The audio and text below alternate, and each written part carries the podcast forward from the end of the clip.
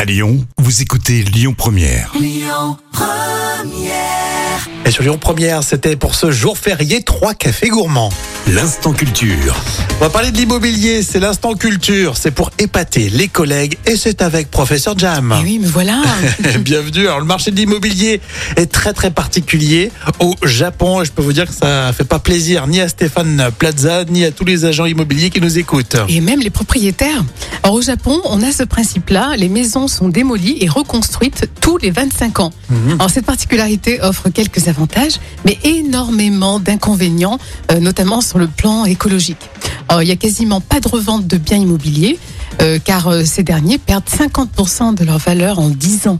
Alors au bout de 25 ans, leur prix est généralement proche de zéro. Ouais, c'est comme une bagnole en fait. C'est ça. décote Ça perd sa valeur. et après ça vaut plus rien. Exactement. Ah oui, parce qu'ils vont le détruire. Et oui, mais c'est Ça terrible. change tout, alors que nous, ça prend de la valeur, on fait du business. On fructifie. Et les Japonais, ils sont étonnants là pour le coup. hein. Ah, carrément. Écoutez votre radio Lyon Première en direct sur l'application Lyon Première, lyonpremière.fr et bien sûr à Lyon sur 90.2 FM et en DAB+.